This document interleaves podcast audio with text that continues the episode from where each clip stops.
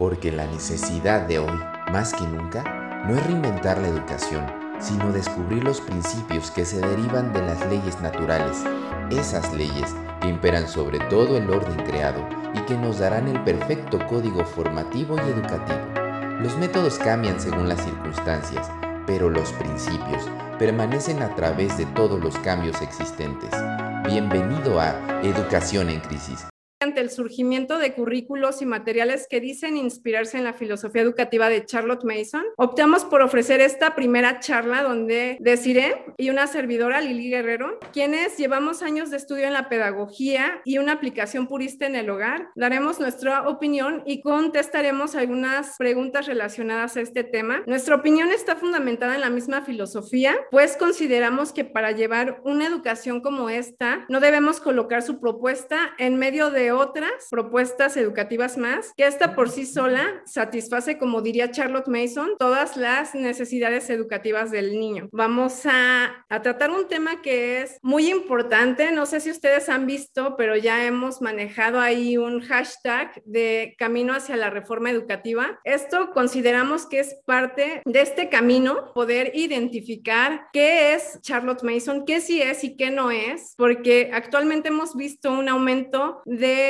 currículos y materiales que se venden y que surgen inspirados en la filosofía de Charlotte Mason, pero que no necesariamente son Charlotte Mason. Y el motivo de esta charla particularmente es poder llegar al punto de aclarar qué sí es para que podamos reconocer cuando algo no es Charlotte Mason y entonces podamos también tener cuidado porque la garantía de aplicar un método basado en principios pues es precisamente que te estás apegando a principios. Para esto es importante conocerlos. Ella dijo que estamos comprometidos con el estudio y desarrollo de una filosofía completa que responda a cada ocasión de nuestras vidas, a todas las demandas del intelecto y que aplaque las inquietudes del alma. Y bueno, para comenzar esta charla vamos a dar una pequeña introducción que Desiree nos va a compartir antes de empezar a tocar ciertos puntos que consideramos relevantes para poder entender precisamente qué sí es y qué no es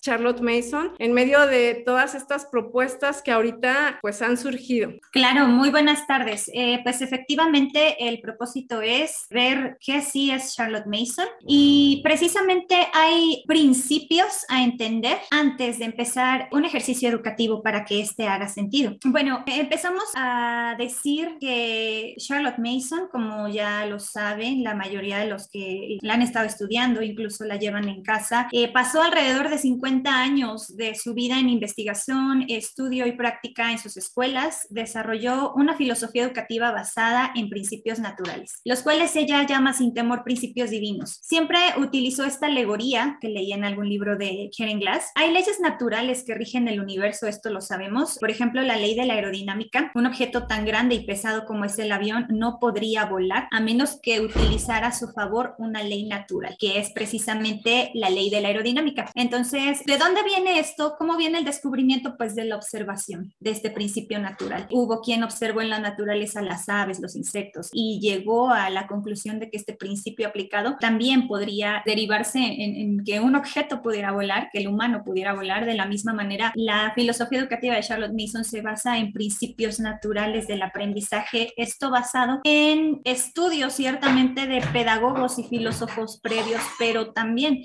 de la propia observación experimentación y conclusión a lo largo de todos estos años de práctica, ¿no? Entonces, esta teoría educativa es algo muy completo. Bueno, para resumir realmente, es eh, basarnos en principios, ¿no? Esto es parte de lo que establecemos como lo que sí es y ahora vamos a partir a, pues, a los siguientes puntos. Así es, Des, gracias. ¿no? Vamos a comenzar con el primer punto que consideramos sumamente importante porque en medio de, de una sociedad que cada vez exige pues más a las escuelas y que ahorita por tema de pandemia también muchos se han encargado de la educación de sus hijos en el hogar. También han surgido justamente muchos currículos, muchos métodos educativos incluso novedosos que se apegan a algunos a las neurociencias y lo pongo entre comillas porque no necesariamente todo lo que se vende como neurociencias también es neurociencias, pero también en el lado particular de la educación o de la de las alternativas, de las pedagogías alternativas. Sabemos que la que más domina, digamos, es la pedagogía de Montessori, de modo que Charlotte Mason, pues aunque estamos dando a conocer su pedagogía, pues todavía no hay muchísimo material o currículos en español. Sin embargo, el mismo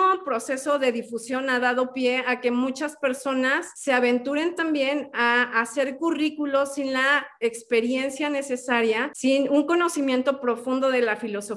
Tratan de conciliar esta pedagogía con otros métodos, tratando de hacer algo ecléctico. Sin embargo, de aquí pues vemos la profunda necesidad que tenemos de ser educados como padres, de ser colaboradores, obviamente si es que nuestros hijos están escolarizados, de los maestros en este caso, ¿no? Pero particularmente aquí queremos hablar de que un currículo que no te forma en la filosofía educativa no es Charlotte Mason, ¿verdad? En medio de lo que les comento de que muchos currículos están surgiendo, se están vendiendo, diciéndose inspirados en la pedagogía de Charlotte Mason, pues algo que tienen sí o sí que hacer es precisamente involucrar a los padres para que ellos puedan comprender estos principios y puedan aplicarlos, porque de otra manera, en el momento ellos pudieran simplemente estar siguiendo reglas. Y esta filosofía es tan apegada a principios naturales que la misma naturaleza va siendo la que nos da pie para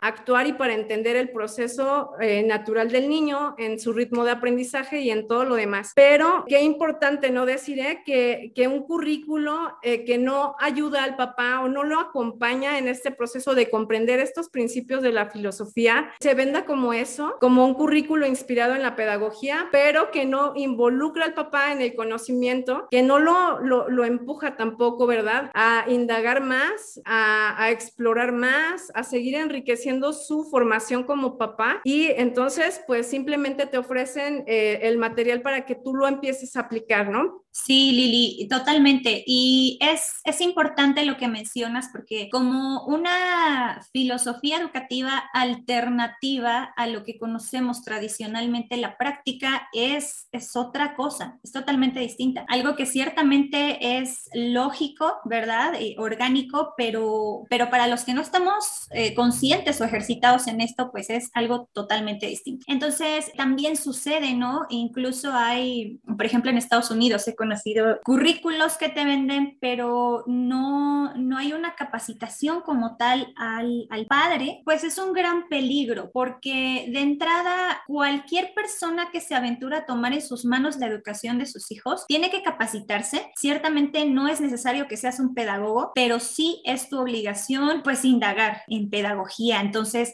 cuanto más esta filosofía educativa requiere una comprensión profunda para que la práctica te haga sentido, ¿no? Si no, no, no vas a llegar a ningún lado y, y esto no, no va a ser pues una, una práctica exitosa, ¿no? Entonces, un, un, currículo que no te capacita para entender el método práctico o que ni siquiera lo tiene claro, no es Charlotte Mason. Es importante entender que, que uno se tiene que dar el tiempo de leer ya eh, en la comunidad de educadores Charlotte Mason, gracias a Dios, está muy avanzada la um, traducción del volumen 1. Realmente todo este volumen es un conjunto de charlas que la misma Charlotte Mason eh, se dio la tarea de dar a padres acerca de una educación integral, es decir, eh, el código educativo que viene escrito en los evangelios, como Jesús mismo nos invita a tratar y enseñar al niño. También nos muestra todos los aspectos espiritual, físico, es en cuestión de carácter, formación de hábitos eh, físico, ¿no? Entonces, eh, es algo bien importante formar al educador antes de entrar pues, al ejercicio educativo. Exacto. Y luego, qué importante es, bueno, y se los comparto porque muchas personas de repente las hemos visto en grupos preguntar o se acercan a nosotros a preguntarnos específicamente sobre cómo llevar a cabo todo lo que ven en el currículo. Y propiamente, pues la invitación siempre es familiarízate con la filosofía porque cuando ya la entiendes, cuando logras empezar a hacer como esa relación de los principios con la vida práctica, pues puede fluir de una manera mucho más natural porque el método práctico que comprende todo lo que hacemos en el tiempo escolar, las lecciones, también conllevan su entendimiento, no, no están separadas ni desconectadas de estos principios, ¿no? O sea, no es como que una filosofía de vida nada más o una filosofía educativa nada más, sino que es una filosofía que abraza precisamente todos esos aspectos que integran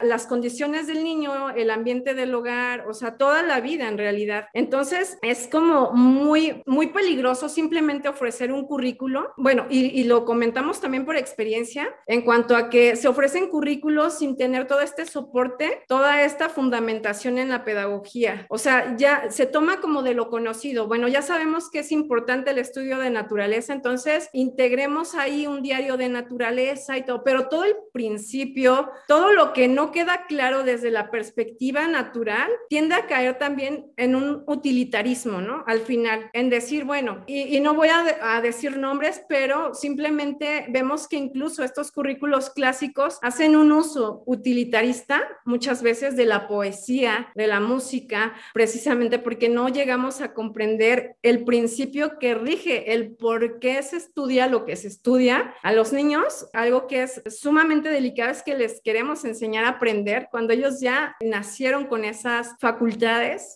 ya nacieron con todo este equipamiento para hacer frente a ese conocimiento, ¿no? Y bueno, aquí pues el, el peligro tan grande, ¿no? Es el que sin tener ese entendimiento de cómo hacer uso de un currículo, pues se venda, se ofrezca y finalmente la gente muchas veces termina recurriendo a otros métodos complementarios porque no comprendió que tenía que esperar, por ejemplo, el momento de la lectura o el momento en el que el niño empieza una lección más formal de gramática, de composición, empiezan a tomar eh, esas salidas rápidas precisamente porque no hay un claro entendimiento de los principios. Claro, y, y de verdad que siempre hay un porqué detrás de cada práctica. Yo siempre pongo este ejemplo en algún punto, eh, es un ejemplo personal. El pediatra, eh, cuando mis hijos eran bebés, me decía, ponles música clásica. Yo la verdad es que no me hacía sentido y nunca lo hice. Bueno, no es que no lo hiciera, lo hacía de repente, pero yo no tenía tal convicción. En algún momento fui a una conferencia y vi los beneficios acerca de lo, lo, lo que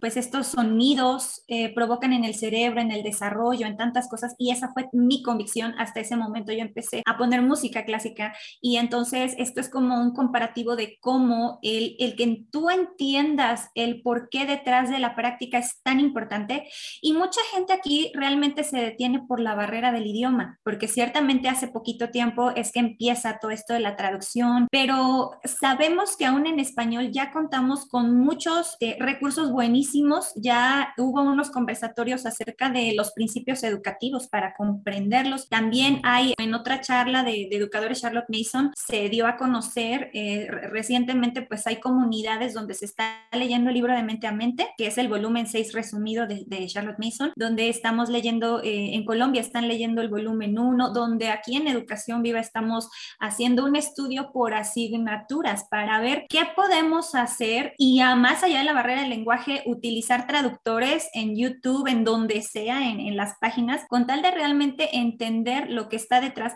porque el fruto que viene después de la comprensión es maravilloso, es permitir al niño, como tú dices, hacer uso de esa capacidad del cual eh, Dios le dotó desde el nacimiento para aprender y no, no estar estancados en esta pedagogía que ve al humano como el subhumano, porque de hecho desde el principio uno, Charlotte Mason, eh, especifica que el ser humano es, es pues un, una persona, una persona creada a imagen y semejanza de Dios y nace dotado con todas las capacidades necesarias para su aprendizaje, que esto obviamente va gradual, pero no es medio humano, ni es un humano en evolución, o sea, ya así como nacemos dotados para comer y digerir, también nacemos dotados con las capacidades necesarias para aprender. Sí, sí, sí, exactamente. Entonces, la invitación eh, para aquellos que adquieren currículos o compran algún material o recurso inspirado en la pedagogía, pues sí es que si estas instituciones o organismos o sea lo que les está vendiendo este currículo, tengan ese cuidado de que este currículo esté formado por personas que conocen verdaderamente la filosofía y no solamente la han pasado por encima o han tenido un equipo de trabajo que les ha hecho de cierta manera, pues sí, parte de, ese proyecto, de, ese currículo, pero no lo, lo venden como tal, más no lo conocen, ¿no? No conocen lo que es la pedagogía. Entonces, eh, creo que una buena manera de poder descartar que esto ocurra es que al momento de comprar, si es que no se te ofrece, tú puedas pedir este tipo de capacitación o de formación que te permita comprender los principios y comprender también cómo funciona ese método, ¿no? ¿Qué hay detrás del estudio de cada asignatura? Porque eso, eso definitivamente te va a dar esas herramientas como papá para poder hacer frente al día con esa paciencia, ¿verdad? De saber que tú estás sembrando y que no va a ser inmediata la cosecha, ¿no? Que va a ser gradual, pero que tú estás abonando, ¿no? Y no vas a desesperar y vas a caer precisamente en la tentación de adquirir complementos a tu educación que son innecesarios, completamente innecesarios, ¿no? Otro punto es que creo que es bien importante también comentar es que un currículo que no le permite al niño desarrollarse tranquilamente sus primeros seis años de vida no es un currículo Charlotte Mason, o sea, definitivamente. Bueno, digamos que en el momento en el que este currículo le permite al niño tener esta libertad y al papá solamente le sirve como una guía de cosas que puede hacer, está perfecto. O sea, si te da una inspiración, está bien, pero si además te da un horario, te, te estructura toda una rutina de manera que empieza a adelantar, ¿verdad? Etapas, definitivamente eso no es Charlotte Mason. Y hay muchos así, y se los digo porque en medio de tantas cosas, digamos que no es mucho, porque como les comento, lo que predomina es Montessori, pero dentro de, de lo que hay Charlotte Mason, lamentablemente en currículos en español se tiende a adelantar estos procesos. No permiten ese tranquilo desarrollo y creo que algo bien eh, importante es que nuestros hijos aprenden a través de sus sentidos durante estos primeros seis años de vida completos. Las neurociencias precisamente apoyan que el desarrollo eh, cerebral de los niños se da por etapas, algo que ya vamos a hablar más adelante, pero esto va para comentarles que hay muchos beneficios que la misma neurociencia ha respaldado en cuanto a esperar el tiempo de maduración de los niños y permitir que ellos empiecen a desarrollar muchas relaciones con su entorno. Entonces, si un currículo te acelera, te vende una propuesta educativa para que tú ya empieces a formalizar el conocimiento o a darle como un orden y una estructura a toda esta cantidad de conocimiento o, o demás, creo que ahí tenemos que tener cuidado, ¿no es? Sí, claro que sí. De hecho, como tú lo dices, eh, las ciencias y las neurociencias avalan el hecho de que antes no es mejor el desarrollo cognitivo, físico, emocional, incluso de los niños lleva tiempo, como tú dices, y Charlotte Mason eh, lo dice en, su, en, sus volúmenes. Es importante que el niño pequeño crezca en, en este ambiente tranquilo, que tenga la mayor parte de tiempo disponible para estar en la naturaleza, porque eh, lo hemos dicho innumerables innumerables veces hay, hay tantos beneficios físicos, cognitivos, emocionales y, de todo tipo en estar al aire libre, el movimiento, eh, que de hecho son requisitos previos, ¿no? Para la lectoescritura, para pensamiento matemático, para todas estas áreas que vienen siendo una columna en, el currículo de, educación formal. Y no es tiempo perdido, eh, sino por el contrario, es un tiempo ganado y bien invertido para un correcto desarrollo. Y podemos irnos a muchísimas razones, ¿no? De, salud y sobre todo que a veces también resulta en una aversión al aprendizaje el hecho de tener a un niño que necesita, como tú dijiste, estar aprendiendo por medio de los sentidos, tenerlo sentado, aprendiendo eh, cosas abstractas que no están realmente a su nivel de desarrollo. Sí, y tocas algo bien importante. El asunto es que también nuestros niños son pequeños. Obviamente, antes de los seis años, ellos todavía tienen la mente en el juego, pues para ellos es otro mundo, ¿no? Y luego queremos formalizar una educación cuando son tan pequeños o decimos, no es tan formal porque es a base de juego, pero que vemos que el niño tiene, como dices tú, cierta resistencia a, porque la eh, naturaleza del niño le lleva precisamente a explorar el mundo a través de los sentidos. Muchas veces el juego intencionado para que el niño aprenda algo crea en él cierta resistencia. Y algo bien peligroso aquí es que cuando nosotros empujamos a que esto ocurra, el niño empieza a generar también ciertas condiciones que en las que como papás, con tal de tener eh, el resultado esperado, empezamos a, tomar eh, ciertos estímulos externos para incentivar actitudes. Y ahí es cuando viene un problema tan grande que me parece que es el que refleja el panorama educativo mundial, ¿no? Que es ese rechazo, esa falta de amor por el conocimiento. O sea, todos amamos el conocimiento, a todos nos gusta compartir lo que sabemos, nos gusta que nos compartan. Creo que es algo, como decía Charlotte Mason, realmente muy contagioso, es muy deleitable en sí. Sin embargo, cuando nuestros hijos no están listos para estas etapas, nosotros podemos crear esa resistencia y nos vemos obligados, como les decía, como papás a recurrir a otros tipos de sugestiones, ¿no? A lo mejor el premio por hacer esto o el castigo porque no lo haces o eh, las comparaciones con los hermanos, cosas que son innecesarias y que no solo son innecesarias, sino que además de todo estropean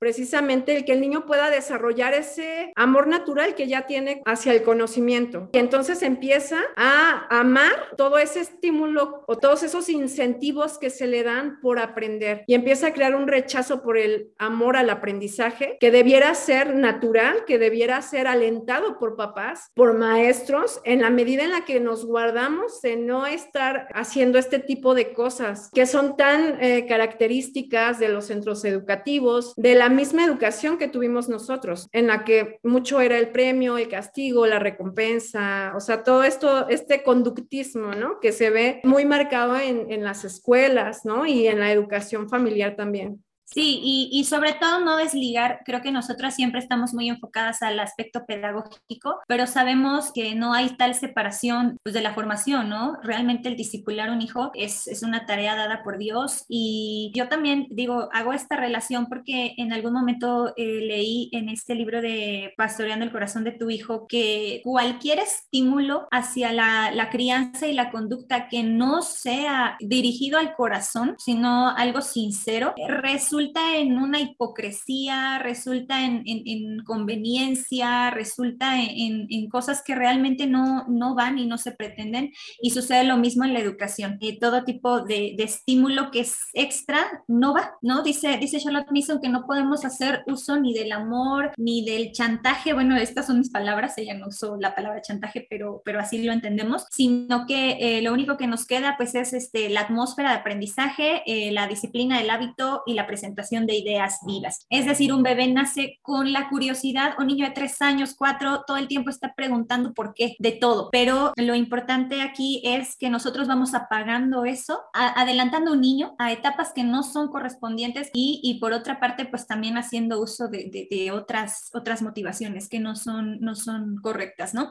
Y bueno, realmente otro de los puntos que queremos abordar es que Charlotte Mason apelaba por una educación liberal. Y bueno, eh, hemos hablado y de hecho tuvimos un conversatorio acerca de lo que es eh, la educación clásica, y la educación liberal. Eh, el término clásico tiene su, su, raíz en algo pues que es digno de imitar, algo que sobrevive el paso del tiempo porque es bueno, ¿no? Pero realmente este tipo de educación medieval o incluso de los antiguos griegos y romanos que exaltaban pues los valores, la moral, e, esto es humanista, ¿no? Realmente está fuera de, de un contexto cristocéntrico, sin embargo, en lo que se refiere a educación liberal, pues Charlotte Mason busca virtud. Definitivamente el, el resultado de una educación liberal tiene que ser la virtud a través de estas ideas de ciudadanía, de mm, compañerismo, muchas situaciones que, que se educan y se forman para tener un ser humano integral. Entonces, algo aquí es bien importante, ya que tocamos el tema de educación clásica y que ya habíamos abordado, repito,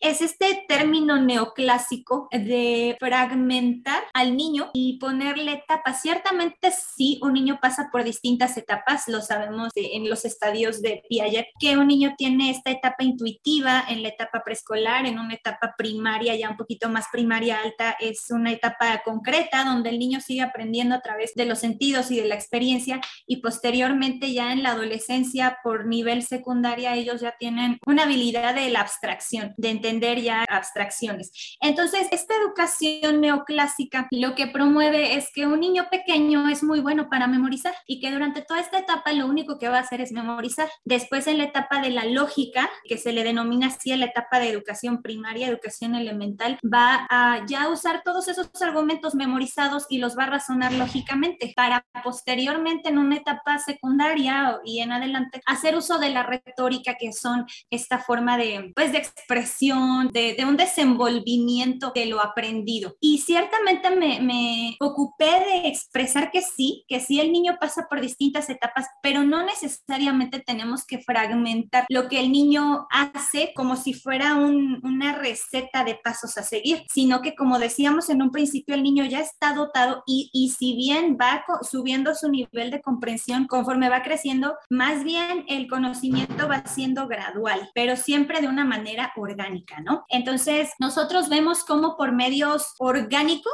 se puede lograr este conocimiento bueno, para empezar, el conocimiento poético o el conocimiento sintético es aquel que te permite formar un todo de lo que vas conociendo, todo, o sea, todas las asignaturas, todo lo que tú vas aprendiendo de la vida, de la experiencia, lo vas formando como un todo, para ya después, eh, ya en una edad más avanzada, ahora sí que tú tienes una comprensión abstracta de acuerdo a tu edad y a tu maduración cerebral, puedas ahora sí eh, descomponer todo ese aprendizaje que fuiste adquiriendo en parte para tener ya un, pensamiento más crítico. Y bueno, algo que vemos es que cualquier cuestión, esto del trivium, no es natural porque tú no puedes fragmentar un niño, Lili. O sea, el niño es ya completo, ¿no? Va, va así gradualmente, pero no necesitamos fragmentarlo en, esas, en esas partes, ¿no? De, de, memorizar y demás. No me, no me hace sentido. Y ya por último, hablando acerca de lo que es la retórica, yo también recuerdo que esto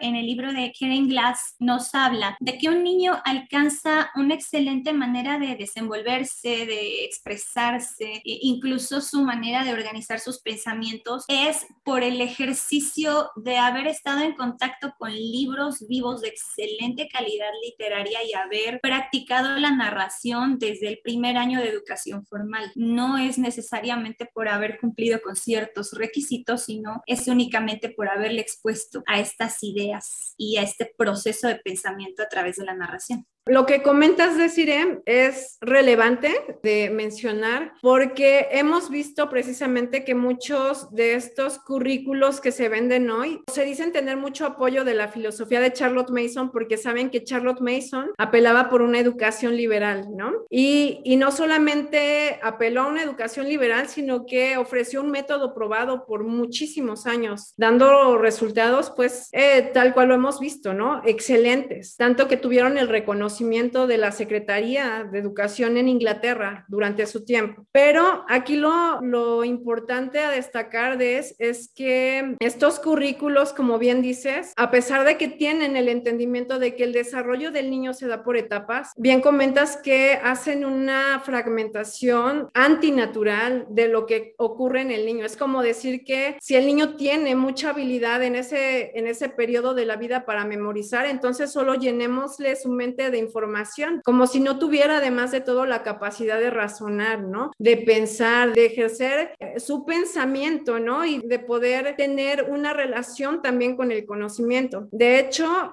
no sé cómo pueden algunos métodos que se dicen clásicos combinar ambas filosofías cuando Charlotte Mason claramente apelaba por esa educación como la ciencia de las relaciones, en las que el niño no solo se relaciona con las cosas que tiene alrededor, sino también con las ideas algo muy importante es la lectura en voz alta, por ejemplo, ¿no? Y cuando los niños escuchan una lectura, no son incapaces de comprenderla. De hecho, bien comentabas también que a partir de los seis años el niño ya está en un, en un buen momento para comenzar a narrar. A lo mejor no va a narrar eh, tanto como un niño más grande, pero puede empezar, como decía Charlotte Mason, párrafo por párrafo. Y ya a los siete, ocho años ya puede capítulo a capítulo, de manera manera que nosotros vemos pues que en esta etapa, más que ser de la gramática, por cuanto ellos apelan a que es esa etapa de la gramática en la que el niño aprende una cantidad de palabras, aunque no tengan sentido para él, porque el sentido vendrá después, aún así esta etapa del conocimiento de las palabras tampoco encaja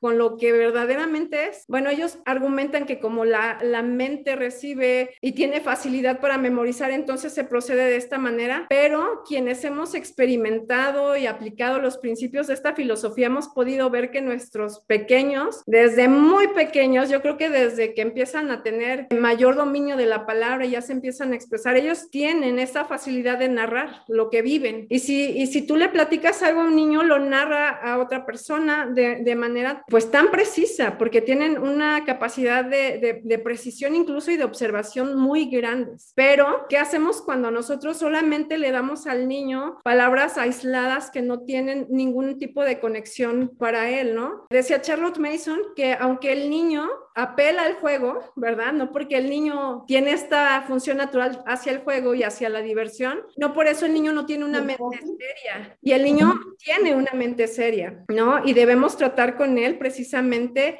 como una persona que tiene la capacidad para hacer frente al conocimiento. Y la narración, como tú comentabas, pues no empieza muchísimo tiempo después. O sea, el niño puede empezar a narrar desde que tú le empiezas a leer en voz alta, ¿sí? Aunque propiamente ya la narración ya después de una lectura, de una asignatura ya más intencionada, ya es a partir de, de los seis, ¿no? Seis, siete años que ya están más formales en su educación. Pero creo que ahí hay una, un gran atropello contra ellos al pensar que no tienen capacidad para hacer frente al conocimiento, que no tienen la capacidad más que para memorizar palabras. Creo que justamente algo que nos ha dejado ver esta filosofía es que cuando el niño narra, verdaderamente muchos poderes de su mente se activan. Y es que aquí me, me llama la atención también algo que leí recientemente en el libro de Mente a Mente y es precisamente que los métodos fallan mucho al niño en darle una, una preponderancia a las ideas, sabiendo que lo que verdaderamente es importante es la mente, es el poder de la mente, no las ideas en sí, sino el poder de la mente. La mente tiene la capacidad para asimilar, para convertir eso que llega a sus oídos en un verdadero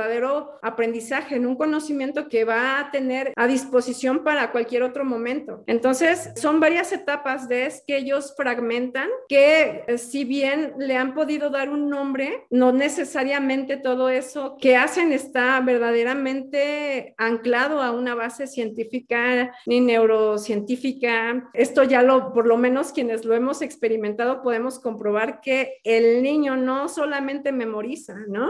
Y bueno, estos métodos también apelan mucho a la memorización porque dicen que además de todo el niño disfruta mucho memorizar, pero creo que mismo caso, o sea, fallamos precisamente en que los ofendemos, como ya hablábamos del código educativo de los evangelios, les ofendemos también, somos piedra de tropiezo para su desarrollo totalmente es, es importante entender, entender el niño como persona y algo que yo eh, decía al principio es que toda filosofía educativa siempre parte de una premisa y esta es que es el, ser humano. Cuando no, y de hecho esta actual educación utilitaria que estamos teniendo de manera pública, ¿no? En, en las escuelas de, de, nuestros, de nuestro país específicamente o, o los países países, pues en general, ¿no? Podemos ver que el fin es utilitario porque es un fin de producción y de consumismo. Entonces, estamos yendo mucho hacia el lado de, de los hechos, las ciencias, lo cual es maravilloso, pero estamos dejando de lado muchas otras cosas que también forman parte de un ser humano integral. Entonces, si nosotros, como decía yo en un principio, podemos ver al ser humano como una persona completa,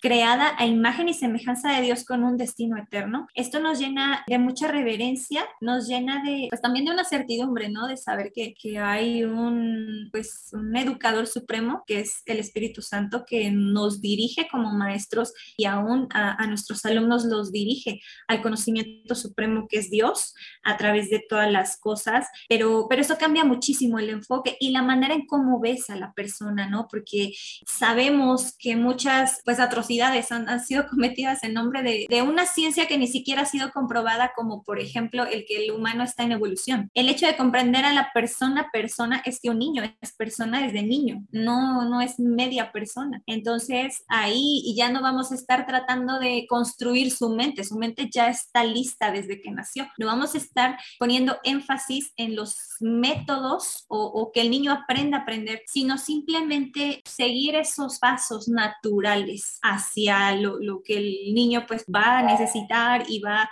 adquiriendo, ¿no? Que son ideas, ideas eh, reales de lo que es la vida y relaciones que lo lleven pues al conocimiento supremo, que es el conocimiento de Dios.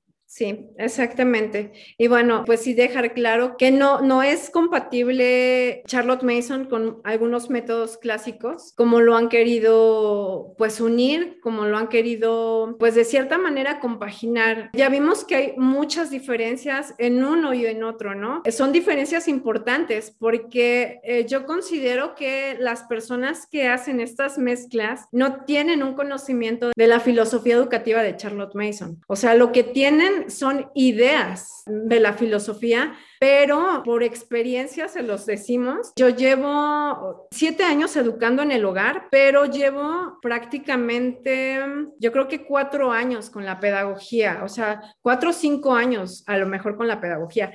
Sin embargo, yo todavía sigo descubriendo, ¿no? Todavía sigo aferrada a seguir aprendiendo porque me parece que la filosofía es tanto como, como ese libro vivo que te sigue aportando cada que lo lees, cada que revisas algo diferente te das cuenta que de cierta manera estabas aplicando mal porque no habías roto precisamente pues esta percepción que tenías sobre ciertas áreas de conocimiento, ¿no? O sobre ciertas actitudes tuyas hacia tus hijos, que creo que es en lo que más fallamos. Entonces, así alguien dijera, te vendo el currículo y tiene las materias como tienen que ser enseñadas, todo lo que tienes que saber de ellas, aún así despegada de esa filosofía educativa, de esos principios que eh, respaldan este este método práctico, pues no tiene, no tiene peso, o sea, no tiene peso y creo que justamente lo que hemos visto es que se han levantado currículos y no tienen esta fundamentación, son contrarios y por tanto desvirtúan, ¿no? Yo llevo pues cinco años más o menos educando con Charlotte Mason y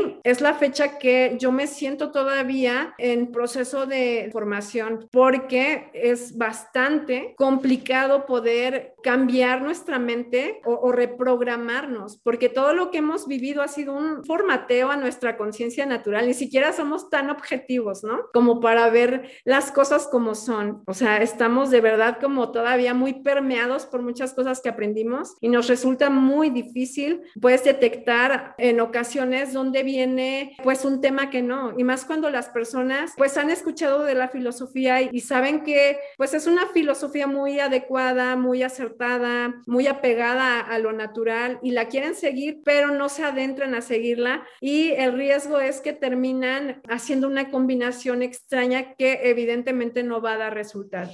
Sí, es importante hacer esto manifiesto, ¿no? Porque debemos tomar esa, esa responsabilidad de, de, formarnos, porque al final a la larga va a resultar en, satisfacción el hecho de, de, comprender algo y hacerlo, más allá de que alguien me dé algo ya prefabricado y yo tenga una práctica de algo que no me hace sentido, ¿no? Como lo decíamos en un principio. Entonces es, es totalmente. Y, y, algo también, eh, por último, que me gustaría añadir es que, por otra parte, eh, Charlotte Sabemos que era una mujer con, con fe, una mujer cristiana protestante, por lo tanto era una mujer con conocimiento de las escrituras y ella no, o sea, no despega, de hecho, este principio educativo maravilloso que dice que, que en las escuelas de ella no se creía en una separación entre la vida secular y entre la vida espiritual, porque ciertamente nosotros así vivimos, ¿no? Mucho tiempo en una vida secular y en una vida espiritual, aparentemente, pero la vida espiritual lo es todo, lo es todo y lo abarca abarca todo. Entonces, no podemos despegar la filosofía educativa Charlotte Mason de estos principios y de estas bases bíblicas que Charlotte Mason imprime, ¿no?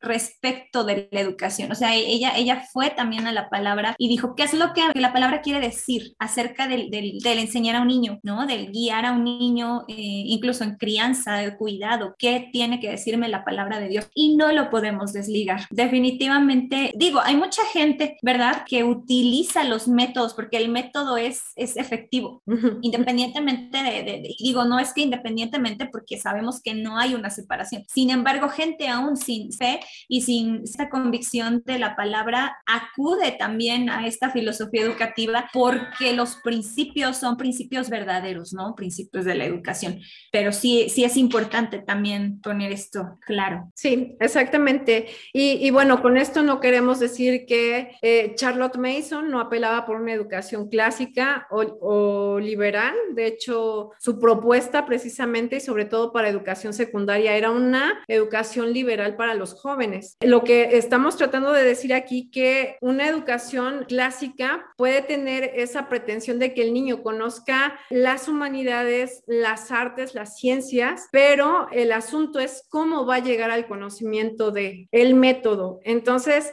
estos métodos que les comentamos y que ustedes tal vez ya conozcan son los que no son compatibles con Charlotte Mason y causan muchísima confusión. Bueno, yo lo he visto, me han llegado personas preguntando qué relación o que incluso hacen esta combinación cuando claramente son métodos completamente diferentes, por lo que hemos comentado, ¿no? Charlotte Mason va siempre a seguir la línea de lo natural, como dice Desiree, desde el pensamiento poético, ese pensamiento integrador, así es como les exponemos a los niños al todo antes de que empiece a descomponer, porque llega la etapa de los 15 años donde el niño ya tiene la capacidad para hacer estas descomposiciones porque ya, ya está en una abstracción, ¿no? En un nivel de abstracción que ya es posible que lo haga. Pero creo que lo importante siempre es no, no generalizar, no, yo no quiero decir que todos los métodos están mal, de los que combinan algo clásico, pero sí los que muchas veces conocemos, por lo menos los más conocidos, que hacen esta combinación de Charlotte Mason con la educación clásica. Creo que son muchos puntos en realidad los que pudiéramos abordar. Ya tenemos, como dijo Deciré, una charla en el canal donde hablamos de la educación clásica, pero el punto aquí es eh, dejar como claro, ¿no? Que tenemos que tener cuidado de que no todo lo que se dice Charlotte Mason lo es. Podemos ser Charlotte Mason puristas y vamos a tener todo. No le va a faltar nada a nuestra educación en el hogar.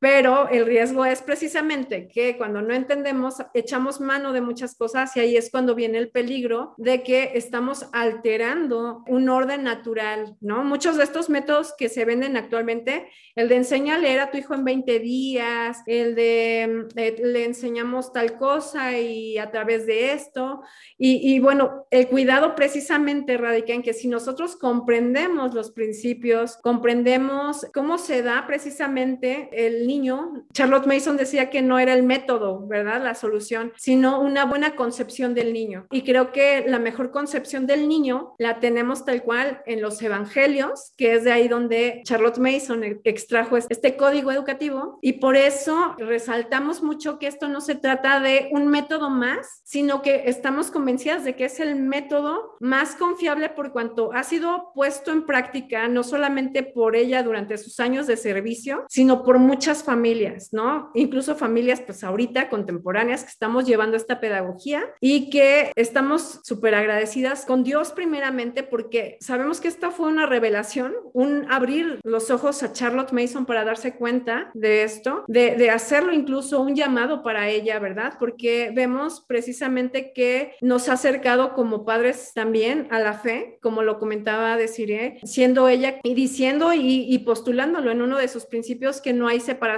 entre lo secular y lo espiritual. Y creo que esto también como papás nos lleva a vivir mucho más de cerca nuestra relación, nuestra fe, a cultivar de una manera mucho más consciente también esta relación con el Señor. O sea, no está desconectado, no, no vemos tampoco esa, esas fragmentaciones de las que se hablan en distintos métodos. Lo vemos como un todo, a los niños como personas ya hechas, que ciertamente están en desarrollo, pero no porque estén incompletos, sino porque van obviamente gradualmente hacia cosas más grandes. ¿no? Van de lo, de lo que tienen cerca a comprender cosas mayores. Y aún con todo, pues la mente humana no es ilimitada como lo es Dios. Y sin embargo, bueno, Él nos permite acceder a través de todos estos recursos y me parece que la mejor manera que tenemos precisamente es el poder formarnos nosotros como papás para detectar precisamente cuando algo es o no es, no por fidelidad a una persona, a Charlotte Mason, sino porque estos principios verdaderamente nacen de estas leyes naturales, ¿no?